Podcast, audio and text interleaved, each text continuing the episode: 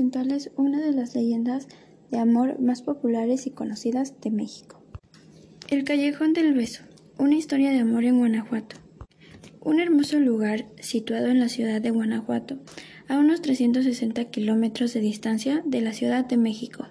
Ahí hay un callejón que tiene la peculiaridad de que mide 68 centímetros de ancho y sus balcones están casi pegados el uno al otro, a la corta distancia de un trágico beso.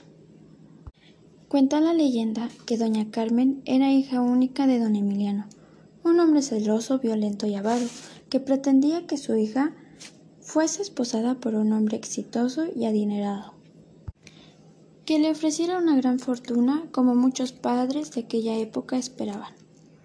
Por ello, aislada por la fuerza, la cuidaba celosamente en su casa, evitando que conociera a los hombres comunes y corrientes que existían en el pueblo minero. Tan solo pensar que su hermosa hija se enamorara de un miserable pueblerino le llenaba de cólera el corazón. Pero como suele suceder, el amor derriba todas las barreras por más fuertes que éstas sean. Doña Carmen únicamente salía los domingos para asistir a misa. Acompañada de su dama de compañía, doña Brígida, una señora ya mayor, que la amaba y la cuidaba como si fuera su propia hija. En una de esas salidas, doña Brígida se acercó al sacerdote, pidiéndole un poco de agua bendita en un jarrón. El sacerdote, claro que se la dio. En lo que ellos llenaban el tarro de agua bendita, doña Carmen, intrigada y curiosa, estaba paseando y explorando el afuera de la iglesia. El templo contaba con un kiosco muy bonito, al que doña Carmen no dudó en ir. Paseando por ahí, se le acercó don Luis, un galante pero humilde minero. Se cuenta que así como se conocieron, se enamoraron el uno al otro. Así que todos los domingos, don Luis cortejaba a doña Carmen a escondidas de su padre y con la complicidad de doña Brígida. Un día don Luis fue descubierto ofreciéndole agua bendita en sus manos a doña Carmen, provocando la furia de su padre, quien la encerró y la amenazó con enviarla al convento o casarla en España con un viejo y rico noble, con el que acrecentaría el padre su mermada fortuna. La bella y sumisa joven vivió su encierro al lado de su muy querida dama de compañía. Ambas lloraban todos los días su pena desde el balcón de su recámara. Doña Brígida no hacía más que prometerle que no dejaría que la llevaran a España en contra de su voluntad. Juntas resolvieron avisarle de estas malas noticias a don Luis. Doña Brígida, como cómplice, les hacía llegar los recados y cartas que se mandaban el uno al otro. Don Luis, preocupado pero feliz de recibir todos aquellos mensajes, se mantenía muy inquieto porque no le era permitido ver o estar con su amada. Un día, al pasar cerca de su casa de doña Carmen, notó que el balcón de su recámara daba al callejón angosto, el cual quedaba enfrente del balcón de la casa vecina.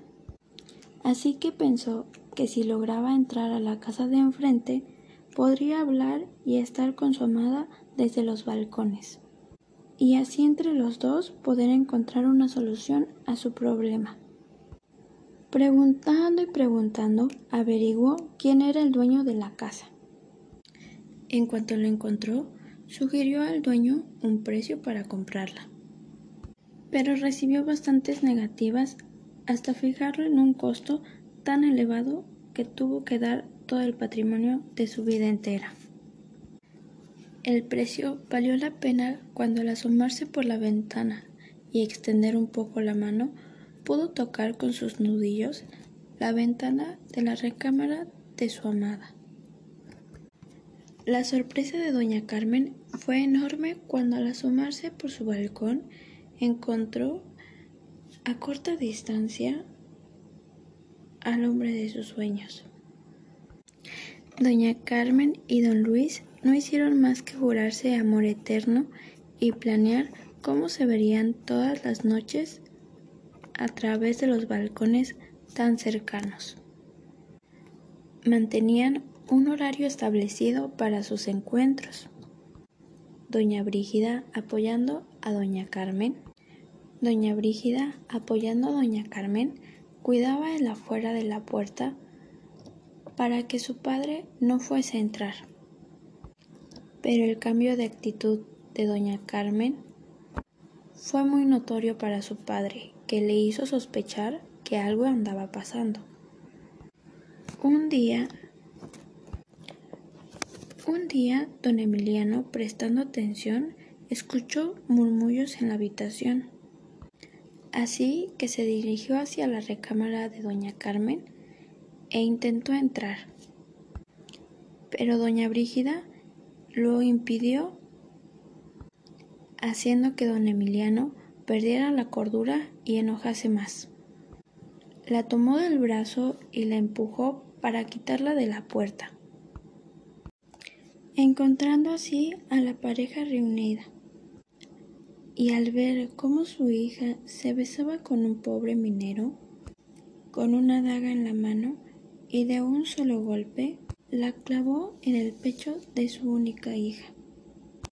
Sin pensarlo, de rabia y lleno de coraje, fue el primer acto que hizo. Don Luis, enmudecido de espanto, no podía creer lo que acababa de pasar y lo que estaba viendo. La mano de doña Carmen seguía entre las suyas, pero cada vez más fría y sin movimiento.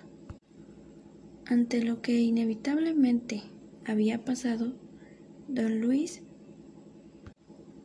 dejó un tierno beso en aquella mano tersa y pálida, y ya sin vida. Pocos días después, don Luis no pudo soportar estar viviendo sin doña Carmen.